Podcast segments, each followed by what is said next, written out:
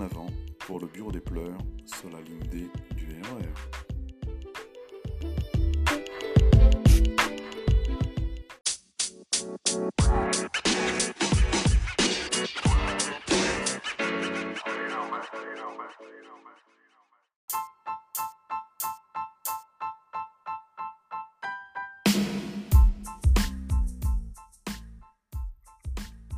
Bonjour à toutes, bonjour à tous. Voici le témoignage de Pitnif 77. Excellente journée.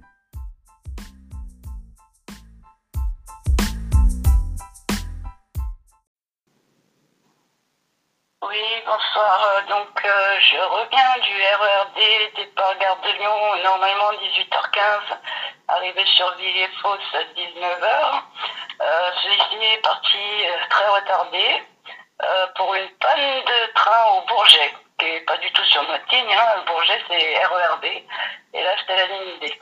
Donc, euh, du coup, retardé, euh, qui dit retardé, donc euh, dans les gares parisiennes, train blindé, forcément, parce que tous les trains d'après sont retardés.